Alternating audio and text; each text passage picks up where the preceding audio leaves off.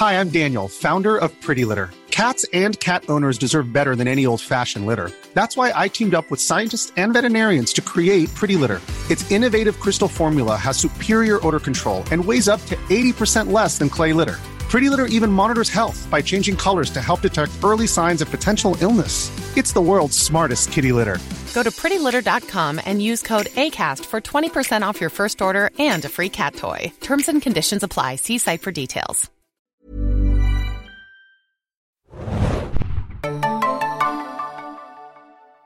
Hi, Anna hier. Kurzer Hinweis vorweg.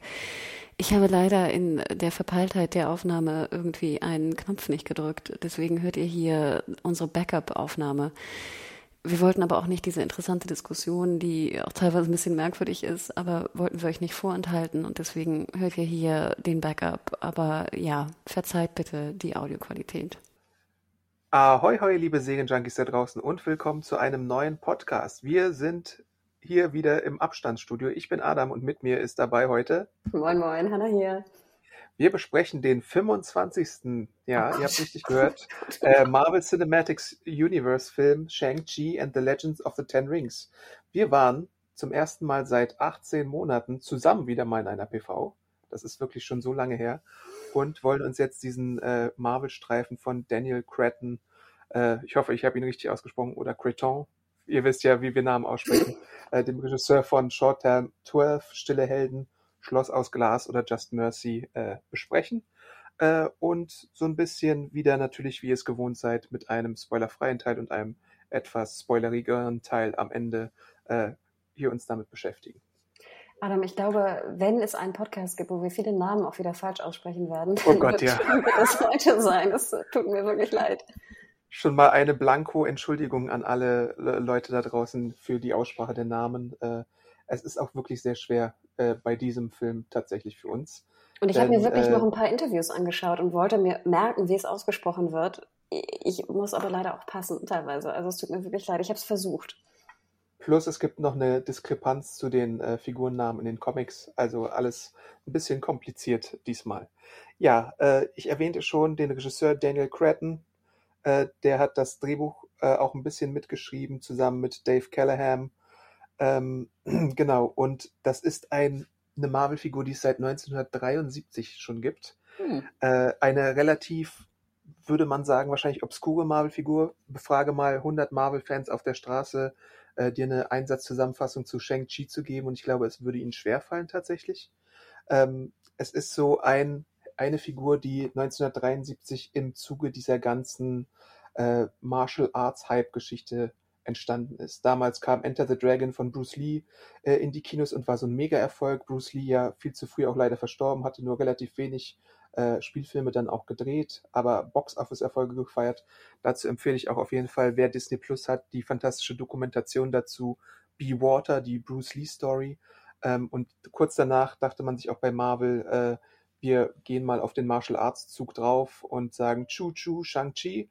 Und äh, gleichzeitig kam ja auch noch die Serie äh, Kung Fu mit David Carradine heraus, wo übrigens oh. Bruce Lee auch mitspielen sollte.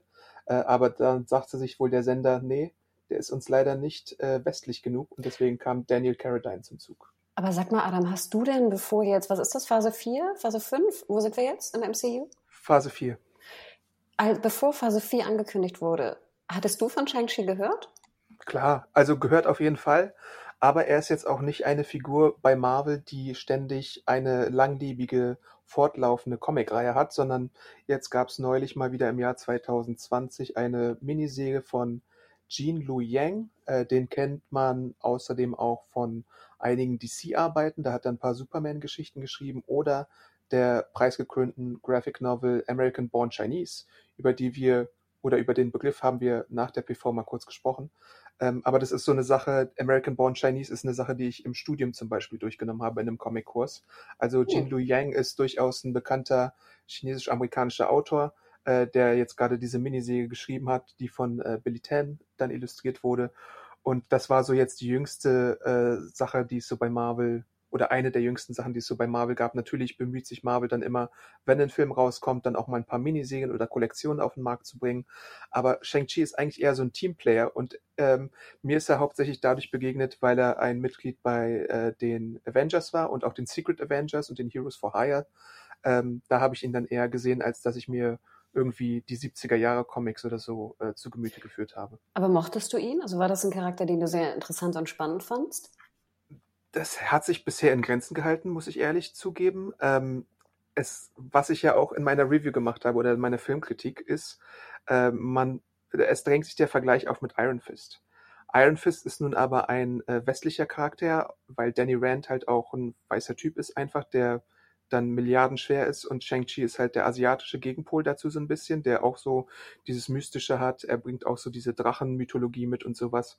Und da muss ich tatsächlich sagen, dass die neueren Comics mit Iron Fist mir besser gefallen haben als die Shang-Chi Comics, die so in letzter Zeit rausgekommen sind. Mhm. Obwohl diese Miniserie, die kann man sich mal als Einführung geben. Äh, aber äh, wie wir, glaube ich, auch besprechen werden oder feststellen werden, ist der Film Shang-Chi einfach meilenweit besser als alles, was Netflix äh, zu Iron Fist in der Serie oh, rausgehauen ja. hat. Oh Gott. Manchmal vergesse ich oder verdränge Iron Fist. Ja. So viel vielleicht zu dem drumherum Vorgeplänkel äh, zu der Comic-Geschichte. Also ähm, wie gesagt, ich, ich denke auch, also auch bei Panini Comics, der ja der deutsche Lizenznehmer ist von äh, den Marvel-Sachen, äh, findest du jetzt so ein paar Bände rund um Shang-Chi und die werden das natürlich auch nutzen wollen, äh, dass man als Kinogänger ein bisschen Interesse hat. Aber eigentlich ist die Figur äh, noch eine Schippe obskurer als manche andere. Ich würde sie eher so in Richtung Guardians of the Galaxy, was so Comic-Kenntnisse von Leuten angeht, bevor der Film herauskam, hinschieben. Und genauso wie Eternals, die ja auch bald herauskommen. Das sind so relativ obskure Figuren, die Kevin Feige sich dann rausgepickt hat, die er dann zu etwas machen möchte. Und ich habe auch eine These, dass ähm, Shang-Chi sich zu Iron Fist verhält, wie sich Eternals zu Inhumans verhalten wird. Nämlich, äh, es ist so ein bisschen, glaube ich, äh, der Beweis, den Kevin Feige antreten möchte, dass die TV-Sachen, die es davor gab, äh, deutlich, ich weiß nicht so richtig, ob man so sagen kann, aber dass er beweisen möchte, dass man solche Konzepte auch im MCU bringen kann und die im TV halt so ein bisschen stiefmütterlich oder zu schlecht behandelt worden sind. Na gut, aber Iron Fist und Inhumans sind ja auch wirklich die grausamsten Vertretern von TV-Umsetzungen. Genau. Von Marvel zumindest, also, ja. Ne? Sorry, von Marvel, genau. Und ich würde ja behaupten, also ich finde immer noch Eternals, die, die Trailer, ich habe zwei, glaube ich, gesehen, auch an einem Kino, wo man ja immer denkt, ne, das wird vielleicht nochmal ein bisschen einen Push machen, einen positiven Push. Ich fand es da wirklich grausam aus. Äh, der, der neuere Trailer, wo sie gesagt haben, warum sie nicht eingegriffen haben, den fand ich sogar ein mhm. bisschen besser. Äh, aber tatsächlich erinnerte vieles, glaube ich, auch den Otto-Normalzuschauer einfach daran, äh, wie äh, Inhumans damals ein bisschen präsentiert wurde, obwohl äh, das war ja, glaube ich, schon im Trailer auch eine Vollkatastrophe. Ich hoffe auf das Beste, weil der Cast natürlich auch um Meilen da wieder besser ist mit äh, Richard Madden und mit Kit Harington, Jolie, mit äh, Selma Hayek und ganz vielen anderen coolen Leuten noch, äh, dass das vielleicht auch ebenso wie Shang-Chi, und da sind wir uns, glaube ich, einig, ein ordentlicher Film werden könnte. Also ich habe, äh, ich ja, also vorweg, genau, Shang-Chi ist auf jeden Fall ein ordentlicher Film, da kommen wir gleich in der Besprechung drauf. Ich habe weiterhin Angst bei Eternals, aber ich meine, wenn es besser wird als Inhumans, das ist ja keine hohe Latte, die da gelegt wird. Das, das ist, da hast du natürlich vollkommen recht, ja. Äh, ich weiß auch nicht, was sie sich dabei gedacht haben, aber das, wenn man jetzt mal zurückblickt zu Eternals, das ist äh, zu Inhumans, mein Gott, äh, das ist ja jetzt auch schon so ein paar Jahre her und ich erinnere mich, dass es damals so eine große PM gab. Oh, Inhumans, das wird das erste Marvel-Dingens äh, sein aus dem Fernsehen, was ins IMAX-Kino kam. Und dann mhm. so zwei Wochen später, als ich angefragt habe, was ist denn jetzt eigentlich aus der IMAX-Premiere geworden? Ach, nix, machen wir vielleicht doch nicht. Und dann kam die Säge irgendwann so still und heimlich, glaube ich, erstmal über Amazon die Kaufoption nach Deutschland und inzwischen ist sie auch bei Disney Plus gelandet, aber ich glaube, man hüllt inzwischen auch den Mantel des Schweigens einfach darüber, äh, weil es halt einfach leider nicht gut war. Ich erinnere mich an diese, diese furchtbare rote Perücke und an so einen ganz, ganz schlechten CGI-Hund. Hey, hey, hey, der Hund war das Beste an der Serie. Also, das sind meine einzigen Erinnerungen. Und so riesige so Räume, die so ganz leer sind. Weißt du, das hasse ich ja sowieso, wenn du so eine futuristische Welt mir zeigst, ne? wo aber dann die Räume komplett so Pappmaché leer sind. Ja, Sorry. Das, das, war so ein bisschen eine Budgetfrage, glaube ich, auch einfach im genau. Endeffekt. Aber heute geht es ja um Shang-Chi und ich glaube, das Budget war hoch genug. Das war hoch genug, ja. Äh, ich versuche es mal kurz zusammenzufassen, worum es in Shang-Chi geht. Äh, wir lernen Sean kennen oder Shang-Chi. Äh, der ist eigentlich als Valet unterwegs, beruflich in San Francisco. Ein Valet ist jemand, der äh, sich Autos von äh, Leuten nimmt, die da parken möchten und sie irgendwo einparkt, bis sie sie dann wieder abholen, weil sie irgendwie ins Kino gehen oder sonst irgendwas machen, essen gehen. Und dabei wird er unterstützt von seiner Freundin Katie, gespielt von Aquafina. Ähm, genau. Und irgendwann stellt sich heraus, als die beiden nach so einer durchzechten Karaoke-Nacht äh, im Bus sitzen, dass Shang-Chi bzw. Sean eigentlich eine geheime Vergangenheit hatte und in seiner Kindheit mal relativ gut ausgebildet wurde von seinem Vater. Der heißt nämlich Wen Wu, gespielt von Tony Leung. Und er ist der Anführer der gefürchteten Organisation Die Zehn Ringe. Diesen Namen habt ihr vielleicht in Iron Man schon mal gehört. Iron Man 1 tatsächlich, ähm, wo ein Mensch namens Mandarin schon mal so ein bisschen angedeutet wurde durch die Zehn Ringe. Äh, später in Iron Man 3 gab es einen Fake-Mandarin und einen zweiten Fake-Mandarin. Äh, und dieser nimmt jetzt Rückbezug hier auf, auf Wen Wu, der tatsächlich ein schon tausende Jahre alter Kriegsherr aus China ist. Und so wird der Bogen gespannt, denn äh, Wen Wu ist der Vater von Iron Fist und dessen Schwester. Und die Schwester heißt Xiao Ling, soweit ich das weiß, äh, gespielt von Meng Gerzeng. Und ähm, es geht darum, dass er mit einer Botschaft von der verstorbenen Mutter zu den beiden äh, Geschwistern kommt, die, äh, der er nachgehen möchte, aber die Geschwister haben so ein bisschen äh, Zweifel, ob das gute oder schlechte Intentionen sind, äh, die der Vater da hat. So, erstmal relativ spoilerfrei, glaube ich, zu dieser ganzen Angelegenheit. Ich fand ganz interessant, ich glaube, als wir beide dann, wie gesagt, nach 18 Monaten endlich wieder in der PV zusammensaßen, weil wir ja in unterschiedlichen Städten auch waren, ne, bei, der, bei den anderen PVs, ähm, meintest, hast du dich ja rübergelehnt und meintest noch zu mir, guck mal, das sieht fast aus wie Mulan, nur besser. Ja. Weil der Anfang war ja wirklich nochmal so ein, genau so ein Historien-Rückblick, ne, wo wir äh, ne, auch jetzt hier den, den, den Zehn-Ringe-Dude in Anführungsstrichen und seine Armeen und sowas im historischen Kontext sehen. Und dann sehen wir auch, ich dachte zuerst, ich bin vielleicht im falschen Film, weil ich fand auch, es sah natürlich von der Ausstattung her und von den Effekten auch sehr viel besser aus. Aber ich dachte wirklich, wir sind in so einem Sang Yimou-Fan-Film äh, irgendwie la Hero oder sowas, weil es dann sehr der Anfang ist komplett wirklich wie so ein asiatischer Martial Arts Film irgendwie. Und wir sehen dann ja auch Tony Leung und seine, seine Ehefrau, wie sie sich so kennenlernen und ineinander verlieben. Und da ist auch so eine, so eine Slow-Mo-Szene drin, wo so ihre Gesichter so dann so vorbeischweifen im ja. Kampf, in diesem äh, Bambuhain oder was auch immer das ist. Und wir mussten so lachen. Aber ich dachte wirklich kurz so, bin ich eigentlich gerade in einem Marvel-Film? Es wirkt gerade sehr, sehr anders als sonst. Genau, das ist, glaube ich, so ein bisschen die Marvel-Hommage an die Wuxia-Filme. Äh, äh so, du hast es schon erwähnt, Hero, House of Flying Dagger fällt mir da immer ein, oh. Tiger and Dragon, äh, solche Geschichten, wo es dann auch so ein bisschen, wo Leute dann über Bambussprossen zum Beispiel rüberfliegen oder gleiten können tatsächlich. Sind das Sprossen? Marvel, ich dachte, Sprossen isst man. ja, ja wenn es so ein bisschen, oder Bambusstäbe vielleicht, ich weiß nicht genau, wie man das äh, nennt. Äh, jedenfalls äh, sind da die Gesetze der Physik manchmal ein bisschen außer Kraft gesetzt. Äh, hier ist es halt auch wieder so ein bisschen so eine äh, Wuxia meets Bollywood äh, als die Eltern kennenlernen Geschichte erzählt wird. Also so ein bisschen blumig ausgeschmückt auch, aber irgendwie äh, ganz süß, aber auch irgendwie ein bisschen eigen, muss man auch erstmal mit umgehen. Was auch ein bisschen eigen ist äh, in Shang-Chi ist, dass wir, glaube ich, direkt in Untertitel geschmissen werden und man liest äh, nicht zu knapp Untertitel in diesem Marvel-Film. Würdest du dazu stimmen? Ja, deswegen. Also ich glaube alles, ne? Ich dachte wirklich, ich sitze im falschen Film. Und es ist auch relativ lang. Also das sind jetzt nicht so drei Minuten, sondern ich würde sagen, es sind über zehn Minuten. Und auch dann, wie du sagtest, die Einführung von unserem Helden und seiner ne, besten Freundin, also die sind äh, nicht, sind kein Paar, äh, ich dachte wirklich, ich bin gerade nicht in einem Marvel-Film. Was ich mir auch hätte denken können, aber ich habe mich, sage ich mal, relativ viel ferngehalten von Trailern und Co. Ich wusste gar nicht, was mich äh, erwartet. Ich muss auch gestehen, dass ich Chang-Chi so ein bisschen vergessen hatte. du hattest mich dann ja auf die PV auch wieder aufmerksam ge gemacht. Deswegen war ich, ich kann mir gut vorstellen, dass vielleicht, sage ich mal, der normalo Marvel-Fan am Anfang ein bisschen verwirrt ist. Und zwar 20 Minuten vielleicht verwirrt ist. Das kann ich mir auch ganz gut vorstellen. Äh, und dann wird's ja auch ein bisschen urbaner, muss man ja dazu sagen. Ähm, Hip-Hop-Klänge begleiten uns. Wir sehen den Alltag von Sean bzw. Shang-Chi äh, bei seiner Arbeit mit seiner Freundin Katie zum Beispiel.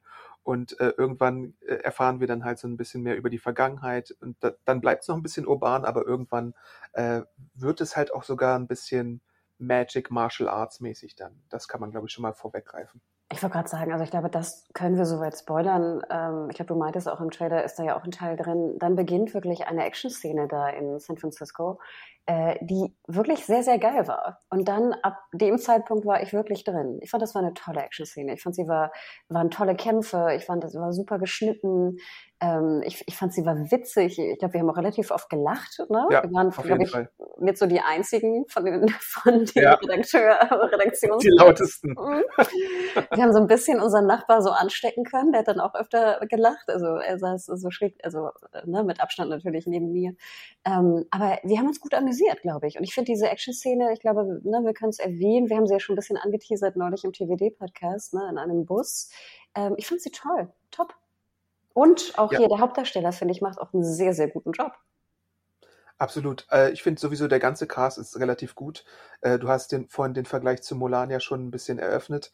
Äh, Im Vergleich zu Mulan finde ich das gesamte Ensemble auch einfach mal ein paar Stufen besser äh, ausgewählt. Vom Charme her, von, vom Schauspiel her. Ich fand Mulan teilweise war mir zu hölzern, muss ich tatsächlich sagen. Und ein bisschen merkte man den Schauspielern an, dass sie nicht unbedingt muttersprachlich alle top-notch waren. Was jetzt kein Vorwurf ist, sondern es ist halt so, wenn du äh, chinesische Darsteller oder asiatische Darsteller auch für so ein Projekt wählst, dann äh, musst du da vielleicht auch ein paar Abstriche machen. Da gab es ja zum Beispiel diese Hexenfigur, die mir dann ein bisschen negativ Kang Mi. aufgefallen war in Mulan. Oder Ligong, auch immer. Mhm. Genau, eine Legende im, im, im Mhm, äh, Kino der Region, äh, aber, aber trotzdem halt äh, mit ein paar Unzulänglichkeiten im Spiel. Ähm, aber hier bei äh, Shang-Chi hast du halt tatsächlich einen von vorne bis hinten guten Cast mit Aquafina, die ihre Aquafina-Sache macht. Ich glaube, da muss man auch ein bisschen empfänglich für sein, wobei sie ja jetzt auch schon in Ocean's 8 und Raya and the Last Dragon zum Beispiel zu sehen war und Nora from Queens. Also wer das gesehen hat, der weiß ungefähr, was einen erwartet. Ist auch ungefähr eine ähnliche Humorschiene, würde ich sagen, weil Aquafina Aquafina teilt. Äh, das, das ist so ein bisschen, das ist so ein bisschen ihr Ding. Aber hier so als beste Freundin passt sie ganz gut rein, die dann auch so ein bisschen unser Point-of-View-Charakter ist für das, was Sean ihr dann erzählt, weil er ihr ja quasi eine neue Welt eröffnet und man dann in die alte Heimat reist, um die Schwester äh, auch für die Mission zu rekrutieren. Und ansonsten ist es auch ganz viel äh, Asian Empowerment, was wir, glaube ich, beide sehr, sehr gut finden. Total, also wir dürfen ja nicht vergessen, du sagtest ja auch gerade sprachlich, auch gerade bezüglich Mulan, die Darsteller, die man hier gecastet hat, also gerade Aquafina und auch Samu Liu, wenn ich ihn richtig ausspreche, Aus sind ja, Convenience, ja. sind ja sozusagen eigentlich Amerikaner beziehungsweise Kanadier. Ne? Ja. Also Aquafina ist ja in New York aufgewachsen. Ich glaube, Samu ist in ähm, Kanada aufgewachsen. Ne? Hat ja auch schon in, in ein paar Serien auch mitgespielt und Filmen. Ja. Das ist ja sozusagen eher die Umkehrung ne, von Mulan. Also du nimmst eigentlich außerhalb Chinas geborene oder groß gewordene Schauspieler und lässt sie dann halt Mandarin sprechen. Oder, ne, ich glaube, sie, sprechen ja auch nur sehr, sehr wenig, in Anführungsstrichen. North American Born Chinese, um das Werk von Jean Louis Yang Oh. nochmal zu erwähnen. Oder so. Und ich meine, das ist ja auch, sage ich mal, wenn ich das sagen darf, also hier, ähm, wir, wir können ja die, Tony Leung hast du ja schon erwähnt, das ist ja einer der größten, glaube ich, äh, Cantonese Kinostars. Absolut, ja. Ne? Und ich meine auch irgendwann mal gelesen zu haben, dass er ja auch für Hero war es, glaube ich, äh, synchronisiert werden musste auf Mandarin. Okay. Also nur vielleicht auch so ganz kurz, also ich kenne mich da ja auch nicht so gut mit aus, aber generell, glaube ich, können wir beide sagen, dass es ja bekannt ist, dass Chinesisch ist ja nicht eine Sprache, sondern das sind verschiedene Sprachen und natürlich die bekannteste ist Mandarin. Aber Cantonese, was du unter anderem auch in Hongkong sprichst, die, die verstehen sich ja nicht. Also Cantonese und Mandarin, die verstehen sich nicht. Und einer Ja. meiner besten Freunde, Mo, wenn der Cantonese-Kino guckt, der guckt es sozusagen mit Untertiteln. Ne? Und ich glaube, Schrift ist relativ ähnlich. Wenn es eine Art von Schrift ist, können die das, glaube ich, lesen sogar auch. Aber Verständnis ist wirklich zero, 0,0. Und ich glaube mittlerweile auch zum Beispiel, dass äh, Tony Young mittlerweile auch Mandarin kann. Ähm, aber so wie genau weiß ich das nicht. Also schreibt uns da gerne, wenn, wenn das hier, hier eure Muttersprache ist oder so. Oder Ähm, Sinologen. Genau, an Podcast at serienjunkies.de. Aber es ist ja auch zum Beispiel bekannt, dass hier äh, Michelle Yeoh, die ich ja wirklich abgöttisch lieb, liebe, ist ja in Malaysia geboren und groß geworden, beziehungsweise dann nach England gegangen. Und die hat, glaube ich, dann irgendwann natürlich Cantonese lernen müssen, weil sie ja auch großer Cantonese-Star ist. Und dann später nochmal Mandarin. Und das finde ich natürlich, also es ist faszinierend, aber nur, dass wir das auch im Hinterkopf behalten, dass, dass das jetzt nicht so simpel ist, sage ich mal, wenn wir sagen, die sprechen alle Chinesisch und gut ist so ungefähr. Ja. Ähm, und vielleicht noch eine Sache, das fand ich ganz witzig, genau, Aquafina, ähm, ich war ja früher großer Fan, also auch äh, durch ihren sehr, sehr alten und bekannten, äh, YouTube, also so bekannt war der gar nicht, aber äh, YouTube-Kanal, so in den 2010ern. Ich muss sagen, dass sie mir manchmal auch schon so ein bisschen, dass sie mich auch schon so ein bisschen nervt, weil du hast schon okay. recht, das ist halt sehr, sie spielt halt immer das Gleiche, ne? also die gleiche mhm. Art von Humor und du denkst auch, das ist so ein bisschen sie. Ich mag sie ja eigentlich immer am liebsten, wenn sie damit so ein bisschen bricht. Und sie hat ja so ein bisschen gebrochen auch bei uh, The Farewell zum Beispiel oder bei ähm, Crazy, Rich, Crazy Rich Asians. Und vielleicht eine witzige Anekdote, und dann höre ich auch auf damit, ähm, bei Crazy Rich Asians spielt ja in Singapur. Und das fand ich immer ganz witzig, weil ich natürlich, da ich in Singapur groß geworden bin, musste ja immer so lachen. Da war ja das ähnliche Problem, dass du ganz viele Asiaten castest, die überall herkommen sozusagen von der Welt. Aber nur zwei in dem relativ großen Cast sind ja wirklich Singaporean und sprechen dementsprechend auch richtiges Singlish. Der Rest spricht ja überhaupt kein Singlish. Und mhm. natürlich fällt das, sage ich mal, dem 0815 Menschen nicht auf. Aber auch Aquafina spricht kein gutes Singlish. Ähm, und äh, ein Freund hat mir halt, wie gesagt, auch erzählt, dass in The Farewell auch sie sehr schlechtes Mandarin spricht, weil sie das einfach nicht, zu, nicht so sehr gelernt hat in, äh, bei ihren Eltern in New York oder in der äh, Gegend. Aber das finde ich immer sind so witzige Kleinigkeiten, die natürlich dann den, den Insidern irgendwie auffallen. Ähm, aber nein, ich mag Aquafina und ich finde, hier passt sie auch sehr gut, weil äh, Chang-Chi ja auch so ein bisschen lieb und ein bisschen zurückgenommen ist. Und ich finde gerade in der Combo, dass dann halt seine beste Freundin so ein bisschen wild, crazy und witzig ist, finde ich, passt das sehr gut. Ja.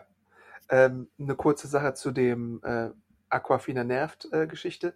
Da hatte ich auch neulich, nachdem ich Free Guy gesehen hatte, so ein bisschen auf Twitter mal versucht äh, herauszufinden, ob ich der Einzige bin, äh, bei dem Ryan Reynolds ja in letzter Zeit auch sowas ähnliches gemacht hat, dass er immer eine sehr ähnliche Rolle spielt. Da wurde mir auch Christoph Walz nochmal als Mensch reingeworfen, der sowas ebenfalls tut. Also vielleicht haben wir da so ein Muster, was bei manchen äh, Schauspielern jetzt einfach äh, so gerade gang und gäbe ist. Du hast und recht. dann Ryan Reynolds ja. nervt mich auch ein bisschen, weil ich finde, ich kann die Filme gar nicht mehr unterscheiden, weil ich das Gefühl habe, er spielt immer die gleiche Rolle. Ja, und das war bei Free Guy, Detective Pikachu und Deadpool. Wenn du sie, die drei so als Reihe siehst, da sind bestimmt noch ein paar andere dazu, dann kann es sich irgendwann mal ein bisschen abnutzen. So könnte es auch bei Aquafina sein, die ja auch in viele Disney-Rollen jetzt äh, quasi reinkommt. Äh, deswegen müsst ihr mal sehen, wie ihr das äh, findet. Schreibt es uns auch gerne als Feedback, äh, wie ihr Aquafina gerade erlebt so. Äh, und was wolltest du gerade sagen? Und ich finde, sorry, also nervt ist jetzt zu viel. Ne? Mich nervt ja, ja, ja. nicht und mich nervt Ryan Reynolds nicht. Aber ich merke schon, dass ich so eine Art von Sättigung für ja, diese eine genau. Art und Weise ne, des Spiels irgendwie empfinde. Und ich meine, wir schauen ja auch sehr viel, ne? deswegen, das darf man ja auch nicht vergessen. Aber ja, interessant. Ich schreibe das gerne, ob ihr da auch so eine ähnliche, so ein ähnliches Sättigungsgefühl auch empfindet. Genau, und es ist ja äh, neben Crazy Rich Asians neben äh, Mortal Kombat würde ich da vielleicht sogar noch mit reinmachen. Äh, einer der größten, äh, das größte asiatische Ensemble, was wir so im nordamerikanischen Kino hatten. Natürlich hatten wir jetzt auch noch als Sonderfall, dass Parasite kürzlich äh, den Oscar gewonnen hatte für Best Movie, aber der ist natürlich aus Südkorea und deswegen nicht in dieser Hollywood-Marvel-Schiene drin.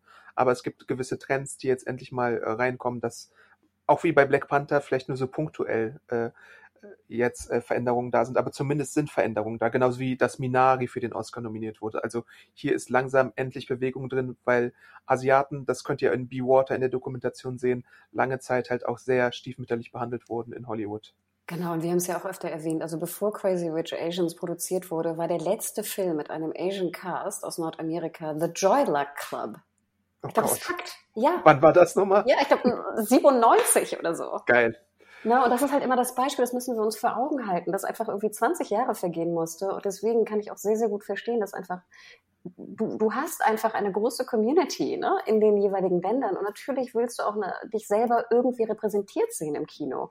Und du hast es ja schon gesagt, nach Black Panther wissen wir ja auch, dass das einfach auch ein großer, ein großer Markt sein kann. Und deswegen drücke ich ja auch schon immer Chang-Chi irgendwie die Daumen, einfach nur, dass ich möchte, dass es erfolgreich wird, damit wir mehr solcher Produktionen sehen. Und das heißt ja nicht, dass alle Produktionen so werden äh, müssen oder sowas, aber einfach nur, dass es sie auch gibt, dass es eine, eine diverse, ein diverses Angebot von Filmen gibt, wo jeder sich dann die rauspicken kann, die er gucken möchte ich habe es gefeiert. Und das, ich fand es auch so schlau, dass du sozusagen zwei Jüngere nimmst. Ich finde ja auch ihn auch ziemlich hot, muss ich ganz ehrlich sagen. Dann packst du Aquafina so als irgendwie Comedy-Lady mit rein und holst dir noch diese, sag ich mal, alten Klassiker, weißt du, wo du noch die Eltern holst. Also ich weiß, dass zum Beispiel auch meine Eltern lieben Tony Leung und äh, äh, Michelle Yeoh. Der liebt Ten, ne? wie auch immer du es nimmst. Ja. Und das finde ich so toll, dass du auch diese Generationen eigentlich da vermischst. Was ich eben noch äh, sagen wollte, aber dann war, hatten wir diesen kleinen Exkurs, du hast es auch schon angesprochen, die Martial Arts einfach in dem Film und die Kampfszenen. Äh, denn ich hatte ja eingangs schon erwähnt, Iron Fist als Negativbeispiel für sowas. Äh, aber bei Iron Fist muss man zur Verteidigung auch sagen, äh, da war Zeitdruck mit dabei und da war auch so ein bisschen äh, fehlende Motivation von gewissen Darstellern, Hauptdarsteller äh, mit dabei, was dazu führte, dass man die Choreografien nicht so machen konnte, wie man wollte.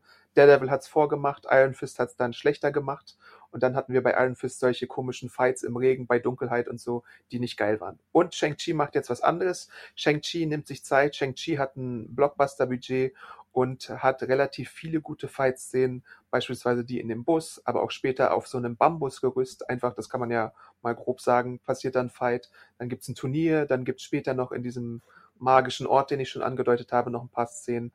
Äh, es ist nicht alles perfekt, vor allem wenn dann äh, Choreografie plus Wesen plus Greenscreen aufeinander trifft, äh, muss man Abstriche machen in der Qualität.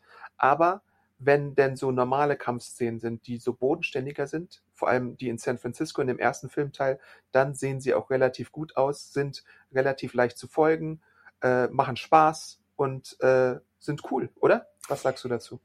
Gebe ich dir hundertprozentig recht. Ich denke auch, bevor wir in den Spoiler-Teil gehen ne, und nochmal intensiver sprechen, vielleicht so eine Vorab-Fazit Wem würdest du den Film empfehlen und wem nicht? Also würdest du Leuten sagen, geht rein? Oder was ist so dein, weißt du, was ist dein persönliches Fazit und was ist dein, dein Fazit für andere Leute?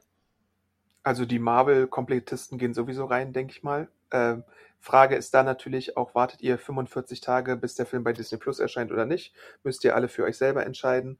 Äh, ich würde sagen, Leute, die solche Filme wie Hero, wie Kung Fu Hustle auch oder äh, auch so ein bisschen Action-Comedy, Martial Arts Comedies mochten, könnten dem Ganzen eine Chance geben. So meine Generation, die 30 plus Leute, äh, haben da bestimmt ihren Spaß. Ähm, und natürlich auch so ein bisschen die Wuxia-Fans, äh, die ein bisschen äh, etwas blockbusteriger sehen möchten, die schauen sich den Film einfach mal an, weil, äh, und da gehen wir im Spoiler-Teil nochmal äh, näher drauf ein, diese Mischung mit Magical Martial Arts im zweiten Filmteil, die ist schon relativ einzigartig. Also ich kenne jetzt auch nicht alle Filme äh, in diese Richtung, aber ich glaube, oft hast du halt nicht, dass du so Sci-Fi, Marvel-Kram miteinander und mit diesem Martial Arts vermischt.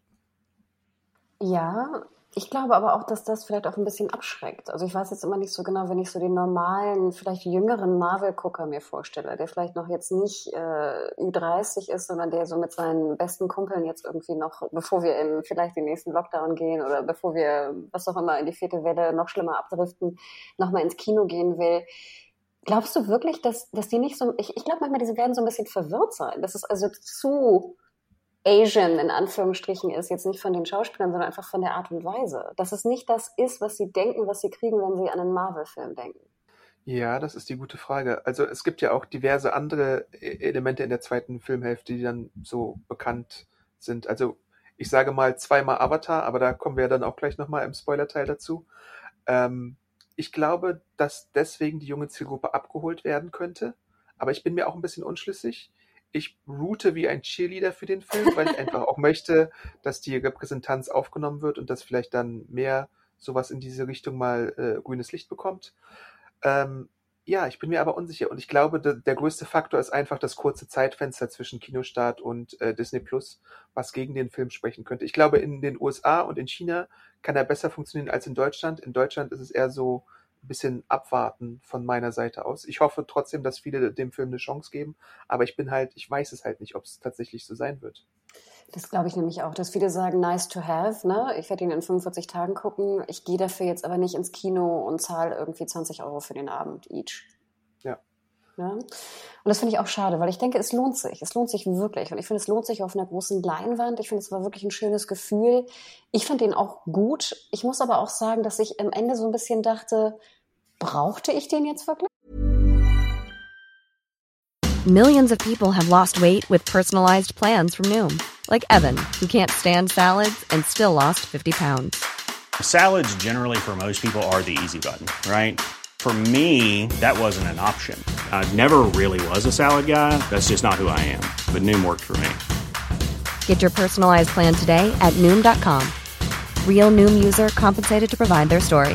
In four weeks, the typical Noom user can expect to lose one to two pounds per week. Individual results may vary. Mhm. Aber da kommen wir vielleicht auch gleich im Spoiler-Teil nochmal rein. Ja. Ah, Cool. Ich muss mal kurz gucken, ob ich noch einen Punkt auf der Liste habe, den ich jetzt in dem Pre-Spoiler-Teil erwähnen wollte. Ähm, Post-Credit-Szene gibt's auch, also auch ohne Spoiler darüber zu verraten, sitzen bleiben, nur so als kleine Anmerkung. Äh, und ansonsten können wir meinetwegen, glaube ich, gleich mal die Spoiler-Glocke läuten und dann ein bisschen äh, mehr dazu verraten. Nicht wahr? Bing, bing, bing, bing, bing. Jo. Genau. Hast du denn einen Punkt, den du in dem Spoiler-Teil mal als erstes ansprechen möchtest? Ähm, ich überlege gerade. Also vielleicht, du hast es ja schon erwähnt, wir haben nachher den äh, Kampf auf dem Bambu, ne? Weil sie fahren dann oder fliegen dann nach äh, Macau. Erstmal so ein bisschen shocking, ne, wenn man Bilder von Macau heutzutage sieht. Ne? Da hat sich ja einiges getan. Das ist ja so ein bisschen das Las Vegas, ne? ähm, Südostasiens geworden äh, nach, der, nach der Übergabe. Ja, also das erschreckt mich immer so ein bisschen, ne? Gerade, ne, also meine Familie hat ja auch so Hongkong-Vergangenheit, deswegen ist es natürlich sehr, sehr traurig, wenn ihr mal sehen wollt, wie Macau aussah in den 70ern. Ne? Das ist natürlich ein anderer Schnack gewesen. Klar, Glücksspiel war immer ein großes Ding dann in den 80ern, aber, ähm, aber ich musste sehr lachen, weil dann sehen wir ja so die Außenaufnahme von diesem äh, Ho Hochhaus und ich meinte ja gleich zu dir, guck mal, ne? Das ist Scaffolding, das ist alles Bambu. Und ich da, und das fand es ganz witzig, denn nachher sehen wir natürlich dann auch die große Kampfszene auf dem, äh, auf dem Bambugerüst, denn das ist wirklich, also nochmal kurz ein kleiner Deep Dive äh, von Frau Huge.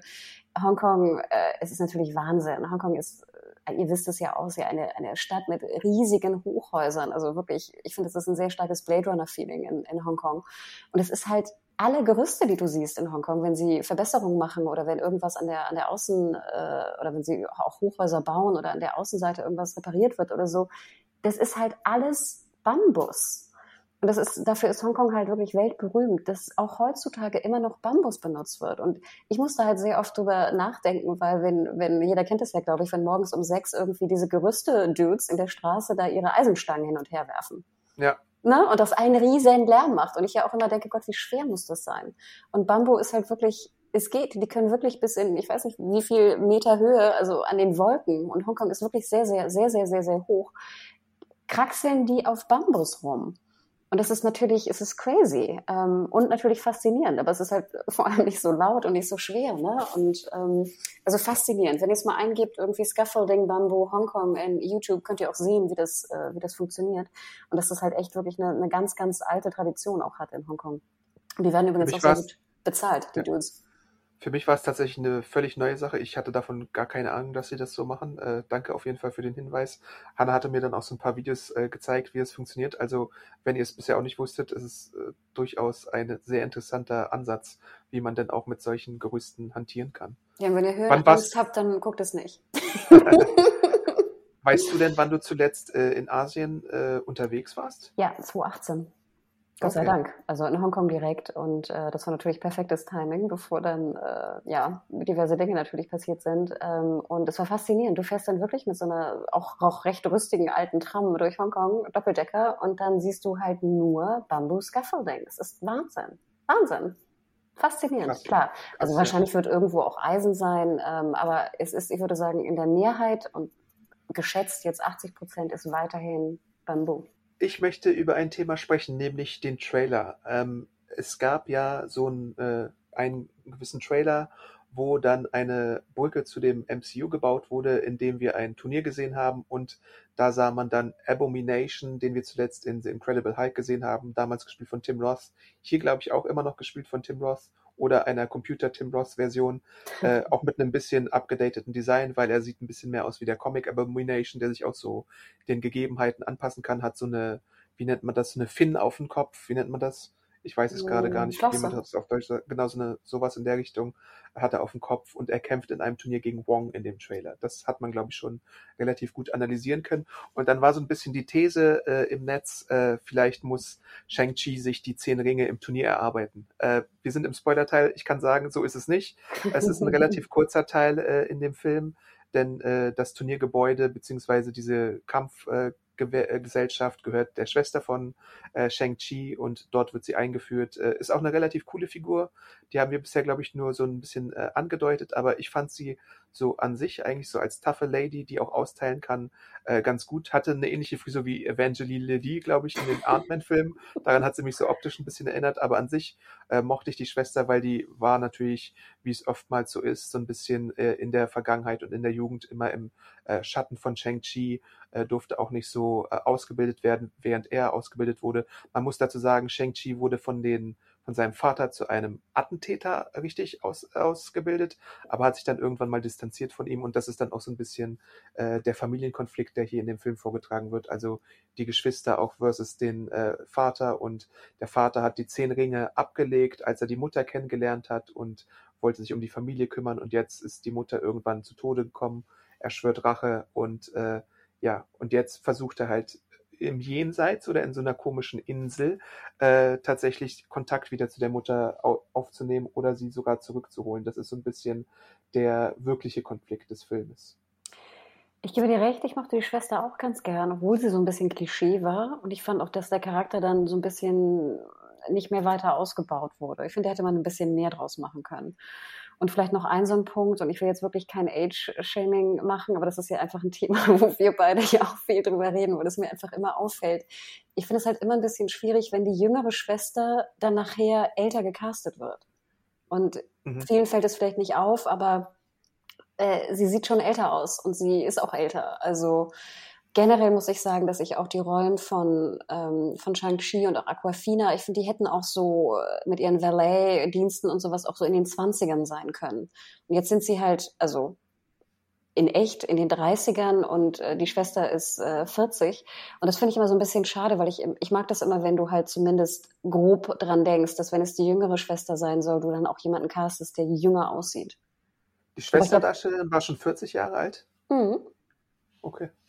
Also sie ist auf jeden Fall älter als er. Und sie soll ja die jüngere mhm. Schwester sein. Ja, ja, ne? ja. Und das finde ich immer, und wie gesagt, das wird wahrscheinlich 99,9 Prozent der Leute nicht auffallen, aber mir fällt es auf.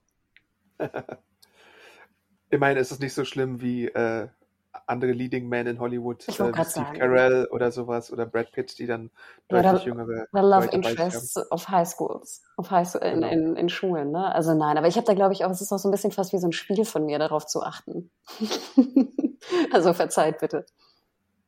Ja, und äh, nochmal kurz zu der anderen MCU-Brücke, also Abomination und Wong. Äh, da wird, glaube ich, auch schon ein bisschen was angedeutet in die Richtung, ähm, wie es so weitergeht, denn wir wissen ja, Doctor Strange and the Multiverse of Madness soll Anfang äh, kommenden Jahres dann ins Kino kommen, wenn alles klappen sollte. Und äh, Tim Roth als Abomination wurde tatsächlich für die äh, Disney Plus Säge She-Hulk schon als Rückkehrer angekündigt. Also den sehen wir auch bald wieder. Ich finde ja immer so ein bisschen, dass äh, The Incredible Hulk von Louis Leterrier äh, so ein bisschen auch das äh, Stiefkind vom MCU ist, was auch ein bisschen damit zu tun hat, dass ähm, er ja im Endeffekt ein Universal produzierter Film ist und deswegen auch noch nicht bei Disney Plus in Deutschland zum Beispiel verfügbar ist, äh, was so ein bisschen äh, Probleme verursacht. Nun hatten wir jetzt in, ich spoilere mal so ein bisschen, äh, What If, in Episode 3 hatten wir einen Rückbezug zu dem Incredible Hulk-Film und da wurde ja dann auch,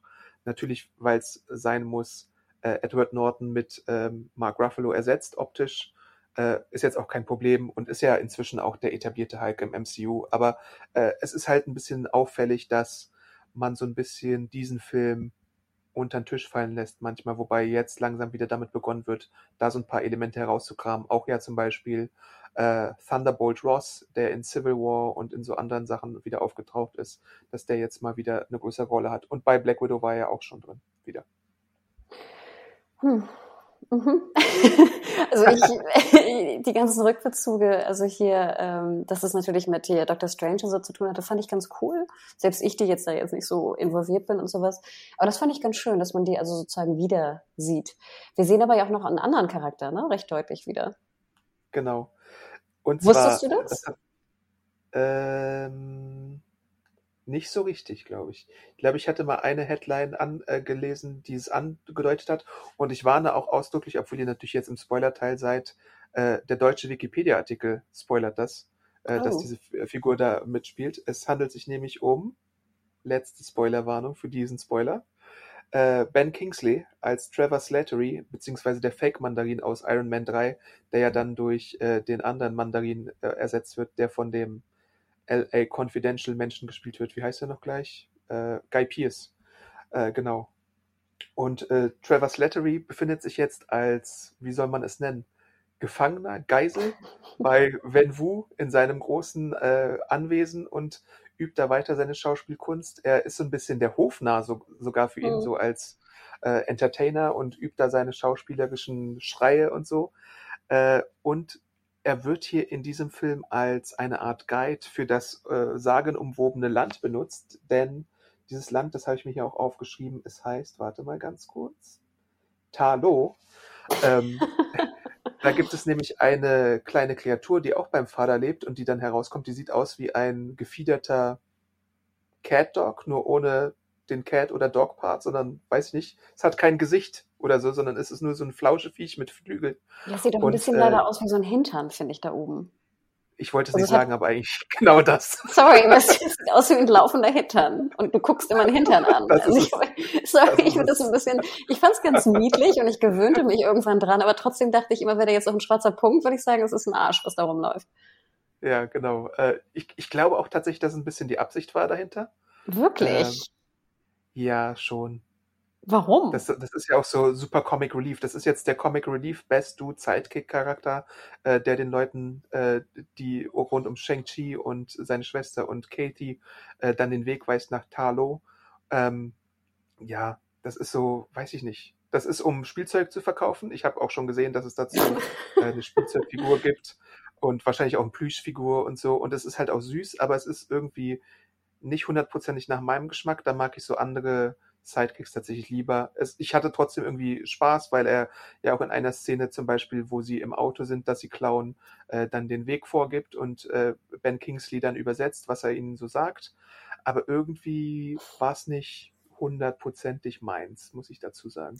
Ich dachte ja in dem Moment auch an eine Plüschfigur, komischerweise, an so ein Plüschkissen und dachte, es ist eigentlich ganz schlau, dass es halt ein Arsch ist, de facto, weil es dann, weil du mal besser drauf liegen kann. Weißt du, dann hast du nicht so ein Plastikauge oder so einen komischen Plastikkopf, der, dich, der dir wehtut, weißt du, beim Draufliegen. also das war das Einzige, wo ich dachte, das wäre der Vorteil davon, weil du halt so ein, so ein Plüschhintern hast, wo du deinen Kopf da gut drauflegen kannst. Aber ich muss auch sagen, ich fand, es hat funktioniert, es war süß und witzig, aber äh, ein bisschen creepy blieb irgendwie, ne? Genau, und das eröffnet dann so diese zweite Adam, Adam, es könnte auch, Adam, sorry, es könnte auch in deiner Centaur World äh, Show rumlaufen. Das stimmt. Da hast du recht. Beste Show oder allerbeste Show? sorry. Äh, jedenfalls öffnet dann dieses Fa Fabelwesen auch den zweiten fantastischeren Magical Marvel äh, Martial Arts Part von Shang-Chi.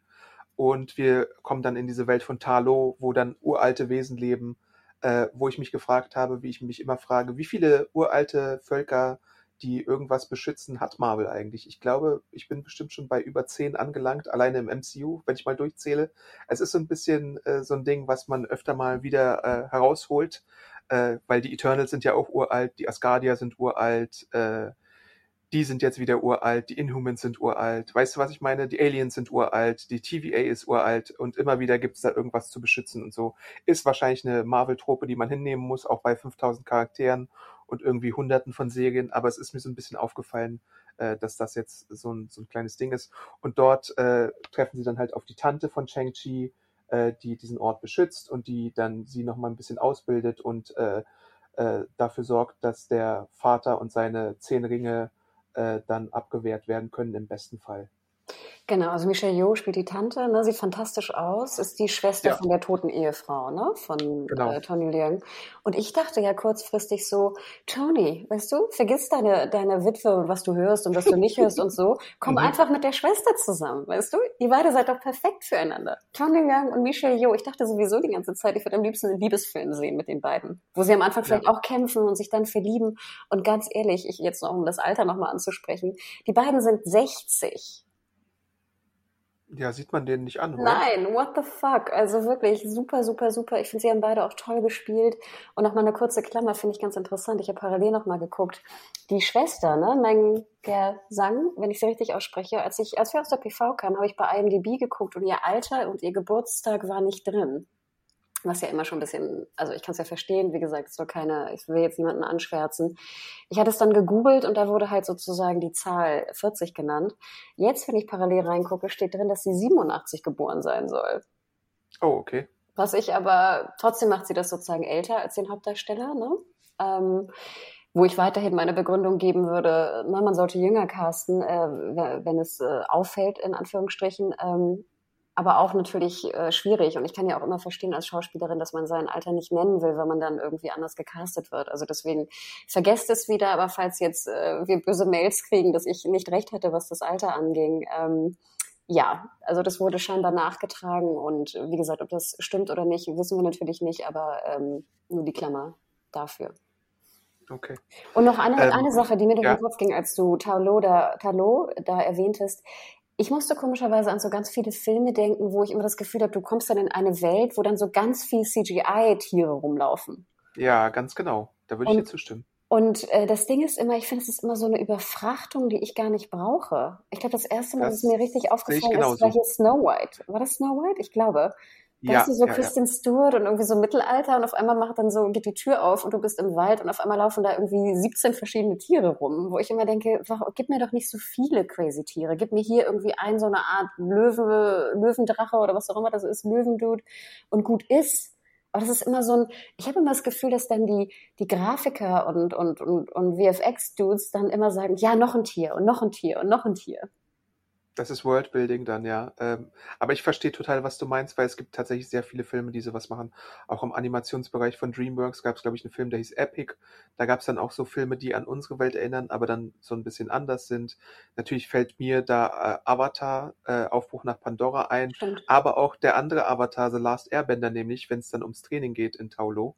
Äh, was jetzt nicht die schlechteste Referenz ist, vergesst einfach den Oh. Shyamalan äh, Avatar. Ich meine jetzt tatsächlich die Nickelodeon-Serie, die gute. Hm. Ähm, da has, haben wir dann halt solche Elemente, wo dann äh, Katie äh, ausgebildet wird als Bogenschützin äh, von so einem alten Dude, der irgendwie ganz äh, charismatisch ist. Wir haben dann auf einmal auch äh, Drachenwesen, äh, die dann äh, eine Rolle spielen, kleine Drachen, die dann große Drachen wecken und ein Drachenkampf tatsächlich, äh, der relativ gut aussieht, äh, wobei man da, wo ich da auch sagen muss, da kommen dann halt so ein paar Kritikpunkte von mir zustande, wo äh, die Greenscreen-Sachen und so Floating-Head-Problematiken auftreten, wenn dann äh, Shang-Chi und sein Vater äh, zum Beispiel im direkten Zweikampf miteinander sind und dann so die zehn Ringe aufleuchten und so, dann ist es manchmal eine Mischung aus Greenscreen, wahrscheinlich 3D-Effekt, den es ja auch manchmal noch in den Kinos gibt, der dann einfach da ist und deswegen das Bild so ein bisschen schwammig und äh, dunkel wird und halt noch so ein paar anderen kleinen Problemen, wahrscheinlich einfach, weil es manchmal äh, das Budget nicht hergibt, dass du super sauber arbeiten kannst, auch wenn du ein großes äh, äh, CGI-Budget zur Verfügung hast. Deswegen ziehe ich da auf jeden Fall ein paar Punkte in der B-Note ab. Stimmt, weil ich fand, sonst sah die Welt wirklich gut aus. Ne? Also ich fand auch alle Tiere, die sie gebaut haben, sahen wirklich, die sahen gut aus. Ne? Keine, keine Frage, top sogar, würde ich sagen. Ähm, aber genau wie du sagst, dann auf einmal sahst du irgendwie so einen Schnitt, war auch so eine Szene, glaube ich, mit Michelle Yeoh am See. Und dann war der Ja. Hintergrund so verschwommen und es sah wirklich aus wie so Greenscreen, wo ich dachte, ach, könnt ihr die Szene nicht weglassen? Ist sie wirklich so wichtig? Ich, äh, das macht einfach, das holt einen da irgendwie echt so, so ein Stück weit raus. Ja, Ansonsten würde ich schade sagen, immer. ja, es ist total schade, weil es, glaube ich, uns natürlich speziell auffällt, aber auch den Normalo einfach irgendwie einen Stück äh, unterbewusster rausholt irgendwie. Und insgesamt muss ich sagen, dass ich sonst fand ich die, die, die Effekte alle super, also High Class, absolut. Und ich fand auch, die waren schön kreativ gemacht. Also du hattest schöne Rüstung, du hattest, wie gesagt, schöne so Schuppen. Ich mag immer gern, wenn Drachen so, weißt du, schöne Schuppen haben und eine gute Haut haben. Ja. Ähm, also das, ich fand, da war viel, wo man drauf gucken könnte, wo ich eigentlich ganz gerne das fast nochmal sehen würde, um nochmal so Details zu sehen. Ähm, ich fand auch interessant, dass die Rüstung von, äh, von Shang-Chi auch relativ simpel war. Er hatte ja eigentlich nur so ein Rüstungshemd und eine relativ normale Hose und Co. an. Ähm, also ich, ja, ich war, ich fand es eigentlich ganz gut. Ich brauchte aber wieder diesen langen Endkampf nicht. Die alte Marvel-Problematik, Adam. Ich hätte den Ja. wieder 10, 20 Minuten gekürzt. Ja, ich weiß nicht, ob 10 oder 20, aber ein bisschen gekürzt hätte man den schon haben können. gut, aber 10. Und ich finde, ich finde, wenn dann so Drache auf Drache trifft oder irgendwie Strahl auf Strahl, dann wurde es stellenweise manchmal auch ein bisschen unübersichtlich. Dann wusste man manchmal, muss ich sagen, auch nicht mehr so ganz, wo jetzt was ist. Nicht jetzt so Transformer-mäßig oder so, aber es ist dann einfach tatsächlich ein bisschen zu viel, wo es halt in der ersten Hälfte sehr bodenständig ist, wird es dann in der zweiten Hälfte wirklich einfach so ein bisschen mystisch magisch und äh, da muss man halt sehen, ob man das mag oder nicht oder ob man das akzeptiert oder nicht. Äh, fand ich jetzt okay, weil es auch der dem Figurenhintergrund entspricht aus den Comics. Ähm, Deswegen hatte ich jetzt damit nur so leichte Probleme. Äh, was du mir noch als Kritikpunkt gesagt hattest, ist, es gibt ja auch einige Flashback-Szenen in dem Film. Einfach so zu der Herkunftsgeschichte mit dem jungen Shang-Chi und seiner Schwester, wie er ausgebildet wurde, was mit der Mutter geschehen ist, dann auch noch so eine kleine Racheandeutung. Äh, was hattest du damit für Probleme? Ich versuche mich gerade zu erinnern. Also generell hätte ich fast gerne mehr von der Mutter erfahren. Fand ich auch derbe cool. Ähm das mochte ich irgendwie. Ach ja, auch und Adam, das kleine Baby, Chang-Chi als Baby. Wie süß ja. war das denn bitte? Ja. Also es kommt mit auf meine Babygefühlliste neben Baby Yoda kommt hier Chang-Chi Baby. Oh Gott, war das niedlich. Also wirklich total bezaubernd. Ich hatte so ein bisschen ein Problem, dass ich im Endeffekt mich eigentlich fragte, Tony Leung, also der Vater, will ja eigentlich seine, seine tote Ehefrau zurückholen und glaubt ja. irgendwie, dass sie da jetzt hinter dieser komischen, ich weiß nicht, Kokonwand ist. So, die, äh, die, die, das Bewachervolk sagt nein, wenn du es aufmachst, kommt da das Böse raus. Ja. Wo ich dachte, so eigentlich war ja Tony Leung gar nicht so böse. Also klar, es ist ein, irgendwie ein Killer oder war früher ein Mafiosi und hat seinen Sohn ausgebildet zum Attentäter. Also ja, so ein bisschen böse. Aber im Endeffekt denke ich dann immer so an deine Aussage von TWD, redet doch miteinander, weil ich denke, hätte man ihm irgendwie deutlich machen können, dass da halt nicht seine tote Ehefrau rauskommt und äh, Friede, Freude, Eierkuchen herrscht, sondern eventuell was Böses Weißt du, also die, die Notwendigkeit und den Sinn dieses ganzen Endkampfes habe ich nicht so ganz verstanden. Klar, wir brauchten ihn für die, für die, für den Film und für, dass er jetzt, also, dass er Chang-Chi wird und die Ringe bekommt und sowas. Aber da hätte ich mir fast noch so einen, so einen anderen Plot vorgestellt. Ich persönlich. Da, da würde ich sogar ein bisschen früher eingreifen, als die sich da bei dem Vater treffen, äh, ist relativ schnell wieder der Zwist drin, weil er erkennt, dass die beiden Kinder gar keinen Bock darauf haben, ihn jetzt zu unterstützen bei seiner äh, Zurückbringung, weil sie ihm nicht so ganz glauben, dass er irgendwie die Mutter hört oder gesehen hat. Und dann demonstriert er ja so mit diesem magischen Wasser, was so den allen was zeigt, äh, dass da was ist. Und schon da gibt's ja dann so diesen konstruierten Bruch, der natürlich auch notwendig ist, um den Konflikt äh, anzuregen. Ähm, die Flashbacks an sich fand ich eigentlich ganz gut, weil sie uns ein bisschen auf jeden Fall natürlich er erläutern, wie Shang-Chi zu Shang-Chi wurde und uns auch zeigen, dass äh, er anders als viele andere Marvel-Helden tatsächlich nicht so die äh, weiße Weste hat oder reine Weste hat, weil er tatsächlich in der Rache für die Mutter auch involviert war als Killer. Und das fand ich schon bemerkenswert, weil wir wirklich jemanden haben, der jetzt, na gut, Iron Man hat wahrscheinlich auch mit seiner Munition und seinen äh, Waffenverkäufen viele getötet und Thor natürlich auch, Captain America auch. Ähm, aber es zeigt halt, dass diese Helden äh, in gewisser Weise auch so Schattenseiten haben und das fand ich irgendwie äh, ganz interessant. Aber er war ja noch ein Kind, oder? Also wie alt war er da? Ja. Irgendwie 13 oder so, keine Ahnung. Da würde ich sagen, das reicht jetzt noch nicht so ganz aus für eine Grauzone, oder? Ja, aber er hat ja, er hat ja gesagt, dass er den Killer dann im Endeffekt auch äh, umgebracht hat. Da hatte er Katie ja belogen. Also dass er schon ja, aber Leichen sagen, im Keller hat. Ja, aber wenn dein, wenn du 13 bist und dein Vater jetzt irgendwie Mafia-Boss, wie kannst du dich dagegen wehren? Ach so, meinst du, ja. Weißt du, also ich finde, er hatte jetzt nicht, wäre jetzt 18 gewesen, hätte ich gesagt, okay, da hätte man schon irgendwie eine eigene, weißt du, Entscheidung fällen können. Und der läuft ja dann auch weg, oder? Bist du die verstanden? Ja, ja. ja verschwindet ja. dann. Aber er war ja noch wirklich sehr, sehr jung. Und da denke ich, kann man ihm gar keinen Vorwurf machen, wenn du so erzogen und aufgewachsen bist. Also ich, ich kann verstehen, was du meinst und finde ich auch interessant. Ähm, aber ich fand, das war jetzt nicht so eine Wendung, wo ich dachte, uh, jetzt habe ich einen ganz ambivalenten Charakter oder so. Und den Vater als Schurken finde ich auch relativ für Marvel-Verhältnisse wieder, muss man sagen, äh, sehenswert als Schurken. Einfach auch, weil er so Arcs hat, die, wie du auch schon angedeutet hast, er hatte natürlich diese Vergangenheit als Feldherr, als äh, langlebiger Mensch und so, aber dann halt auch wegen der Familie so den Wandel, aber dann auch wegen der Rache noch einen anderen Wandel. Äh, ich würde ihn jetzt zwar nicht so mit, mit Killgrave oder Thanos oder solchen Leuten oder Loki an die Spitze von den Schurken setzen, aber ich finde ihn schon im oberen Mittelfeld, was so die äh, Schurken angeht und ihre Motivation, die wir so bei Marvel gesehen haben. Ja, weil auch Tony Leung einfach so eine geile Sau ist. Also wenn er dann ja. wirklich seine, erstmal dieser Familienvater passt super gut, die Rückblicke waren auch wunderschön und dann siehst du halt diese klassische Hongkong-Kino-Szene, wo er ja in so einem Restaurant dann seine, seine Dudes ja, umbringt. Ja, und das ist ja, wirklich, die hättest du so eins zu eins in irgendeinen, ich weiß nicht, John Woo-Film oder was auch immer packen können. Ne? Er in seinem tollen Anzug, ne, der auch so überkreuzt, so Asian-Style, weißt du? Der ist nicht, ist nicht ein Anzug wie bei uns. Also in der Mitte sind nicht die Knöpfe, sondern ich weiß gar nicht, wie man das nennt. Also überkreuzt. Er hat ne, das schwarze Hemd darunter hochgekrempelt, ne? Also über den, über das Sakko. Und dann macht er die ja völlig fertig da. Und deswegen, das fand ich alles super. Und ich gebe dir auch recht, oberes Mittelfeld. Ich hätte mir nur gerne gewünscht, dass seine Motivation noch ein bisschen cooler ist. Also seine Frau zurückzubringen, finde ich cool und, und wichtig, aber dass es dann halt hinter so einem komischen Kokon ist, wo das Böse lebt, äh, weißt du? Hm. Ja, hm. kann ich verstehen. Aber er war toll, nein. Und, und ich glaube, Tony Leung ist einfach wirklich dem, einfach ein Schauspieler, dem man wahnsinnig gerne zuschaut. Ja. Ähm, was gibt's denn noch? Ich glaube, wir sind jetzt schon fast bei den Post-Credit-Szenen angelangt, beziehungsweise äh, natürlich äh, kann man sich, glaube ich, denken, dass die Ten Rings dann irgendwann zu Shang-Chi rüberwandern, äh, dass er die dann hat. Äh, und da greifen dann auch die Post-Credit-Szenen auf. Beziehungsweise es gibt so eine Szene im Restaurant, wo Shang-Chi und Katie auf ihre Freunde treffen und dann erzählen, was sie alles so er äh, Gesundheit erlebt haben.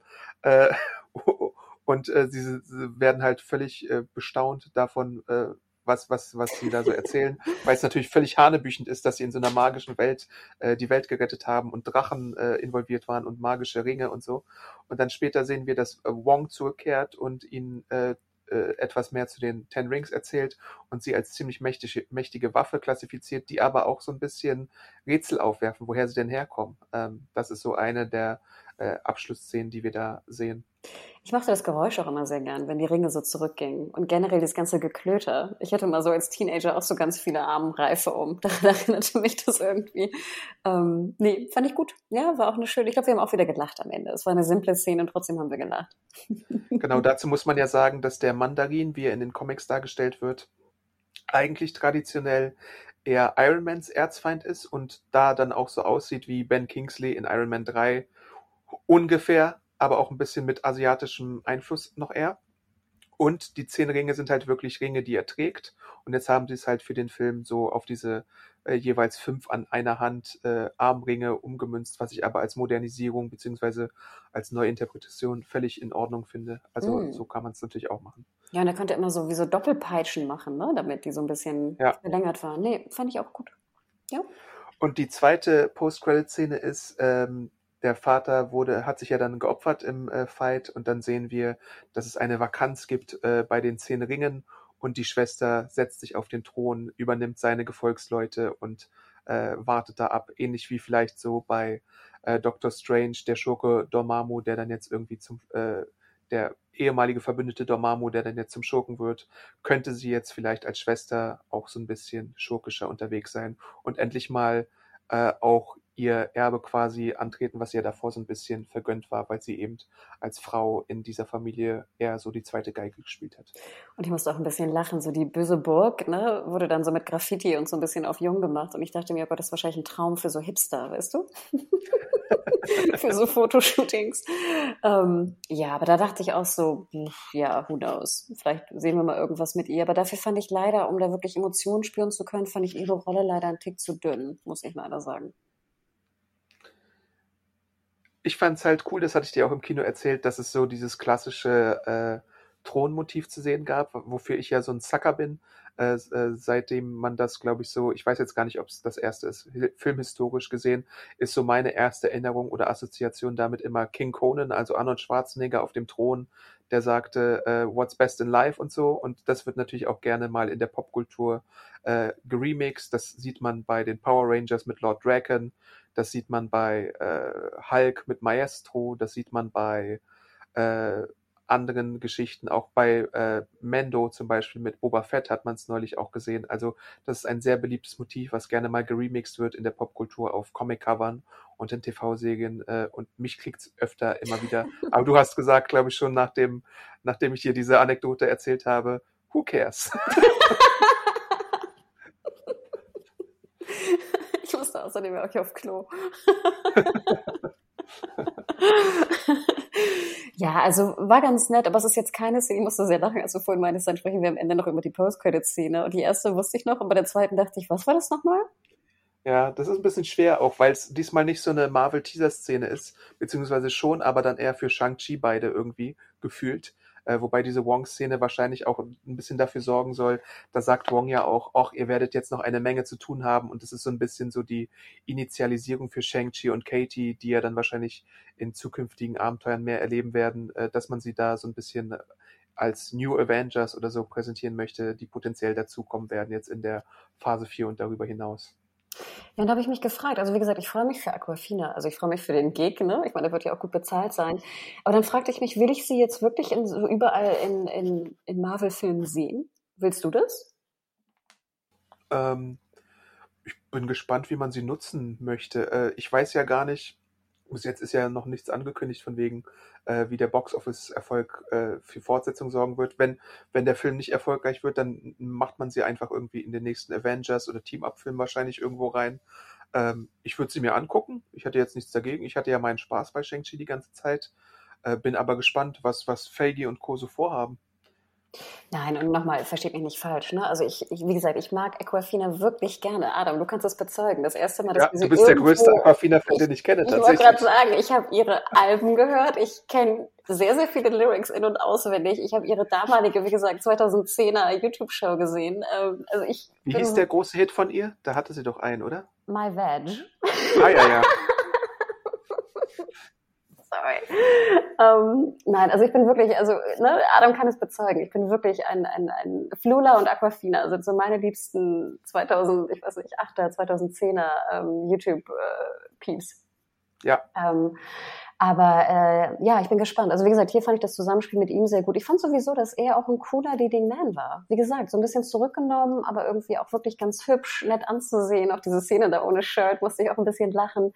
Fand ich toll. Fand ich wirklich, wirklich gut. Und insgesamt hat der Film mir auch wirklich gefallen. Ich finde, es ist ein wirklich gelungener, guter Film.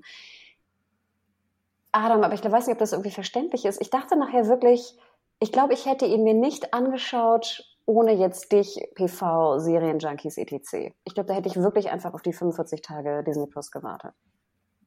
Das kann ich, glaube ich, auch nachvollziehen, wenn man, wenn man nur so, äh, wie nennt man das? Ich nenne dich mal Premium Casualty, äh, Casual Fan ist vom MCU. Äh, also du magst es ja schon, aber du bist jetzt nicht irgendwie so Deep Dive mäßig genau. enthusiastisch ich alles gesehen, unterwegs. aber dann reicht's auch, genau. Genau, äh, da bin ich auch wirklich auf das Feedback von den Zuhörern gespannt, wie sie denn Iron Fist erwarten oder ob sie ihn sich angucken Chi. möchten. Sch äh, oh Gott, sorry. Fucking Iron Fist. Guck nicht auf. Iron Fist, genau. bitte, bitte, tut euch alle den Gefallen, guckt nicht Iron Fist, sondern guckt euch Shang-Chi an. Äh, aber schreibt uns Feedback zu Shang-Chi, ob ihr das gucken möchtet oder nicht. Ähm, denn ich bin tatsächlich sehr, sehr, sehr gespannt. Ich hoffe ja, wie gesagt, für das Beste. Und um vielleicht mal aufs Fazit jetzt zu kommen, äh, also auf das Fazit-Fazit von mir, ähm, als Marvel-Fan, Experte und Enthusiast.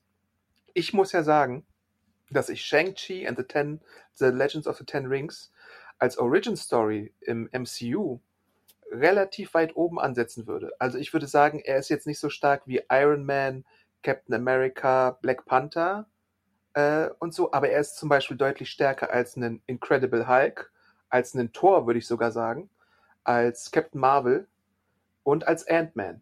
Also äh, ist er schon im guten, gehobenen Mittelfeld, würde ich sagen, was die Marvel-Filme angeht, auch so einfach als Origin Story. Natürlich muss man jetzt dazu sehen, dass er nicht in einem Vakuum stattfindet, sondern als 25. Teil des MCUs agiert und deswegen man da schon gewisse Sachen gelernt hat und Lektionen gezogen hat und weiß, wie die Formel funktioniert. Aber ich finde trotzdem, dass man ihn sich gut anschauen kann. Er ist jetzt irgendwie nicht der super perfekte Allround-Marvel-Film, aber er hat mir schon wahnsinnig viel Spaß gemacht und hat gute Action-Szenen, hat gute Einfälle, hat äh, charmante Charaktere, äh, coolen Cast und alles. Und deswegen würde ich sagen, wenn ihr irgendwo eine Vorliebe für Marvel habt und ihr sicher ins Kino gehen könnt, dann schaut ihn euch doch mal an. Ansonsten wartet ihr halt 45 Tage auf Disney Plus, wenn ihr da Kunde seid.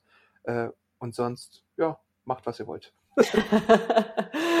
Dem, genau, ja, gutes Fazit, Fazit. genau, und schreibt uns auch weiterhin zu den ganzen Fragen an podcast.serienjunkies.de oder ob ihr da noch mehr einfach auch Wissen einfach habt von vielen Sachen, die wir vielleicht auch ein bisschen falsch gesehen haben oder sowas.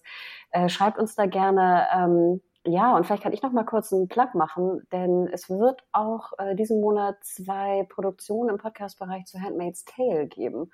Und zwar der vierten Staffel. Und ich weiß, das passt vielleicht jetzt thematisch nicht ganz rein, aber vielleicht gibt es da doch ein paar Hörer und Hörerinnen, die da doch drin sind im Thema. Denn die vierte Staffel startet jetzt auch endlich in Deutschland. Und ähm, ich habe mit äh, einer Podcasterin namens Christiane Attig den Podcast gemacht. Und ich fand, das war eine wirklich sehr, sehr interessante Diskussion zur 401. Und wir werden dann noch die Staffel besprechen, die vierte. Also wenn ihr so überlegt, was könnte man jetzt nochmal schauen, dritte Staffel Handmade fand ich wieder sehr, sehr gut und war auch nicht so hart. Also klar, immer noch wahnsinnig hartes Thema, aber einfacher zu gucken als äh, früher. Und es, ich fand, es war eine sehr, sehr interessante Diskussion. Also vielleicht ein kleiner Plug am Rande. Aber ich glaube, da sind noch ganz viele andere Podcasts, Adam. Ich glaube, das wird der, der, der größte an der Anzahl von Podcasts dieser Monat, September. Uiuiui. Äh, Mhm. natürlich könnt ihr auch ins Archiv reinhören. Da haben, besprechen wir ja auch gerade wöchentlich wieder The Walking Dead mit der, äh, der elften und finalen Staffel. Und natürlich könnt ihr euch auch ganz viele Business-Themen anhören, die wir in letzter Zeit besprochen haben. Beispielsweise neulich etwas zur Zukunft äh, von Sky, aber auch zum Start von HBO Max oder äh, Zwischenbilanzen bei Disney Plus oder bei Apple TV Plus und Stars Play anhören. Und natürlich könnt ihr euch auch ein paar Podcasts anhören zu den Marvel-Produktionen. Wir haben ein bisschen über WandaVision gesprochen, über Loki haben wir gesprochen und da auch äh, The Falcon and the Winter Soldier erwähnt und natürlich auch neulich über äh, den Black Widow Solo-Film erst gesprochen. ja. Also hört doch da mal rein. Ich fand Shang-Chi besser als Black Widow. Ähm, bin ich mir noch unschlüssig, muss ich sagen. Oh. Ähm, es gibt gewisse Aspekte von Black Widow, die ich sehr, sehr gern mochte. Aber so jetzt, äh, es ist ja auch nicht als Origin Story eins zu eins zu vergleichen. Deswegen, ähm, Mhm. weil Black Widow auf mehr aufbaut einfach.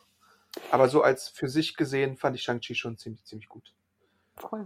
Also dann, genau, ge- geht ins Kino oder schaut ihn euch an. Bleibt gesund, vor allem Prio 1. Und dann hören wir uns ganz bald wieder. Ciao, ciao. Genau. Bis dann. Ciao.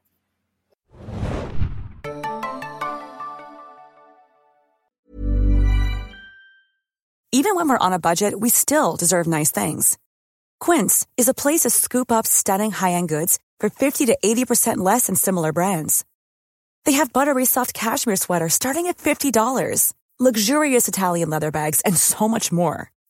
Plus, Quince only works with factories that use safe, ethical, and responsible manufacturing. Get the high-end goods you'll love without the high price tag with Quince. Go to quince.com slash style for free shipping and 365-day returns.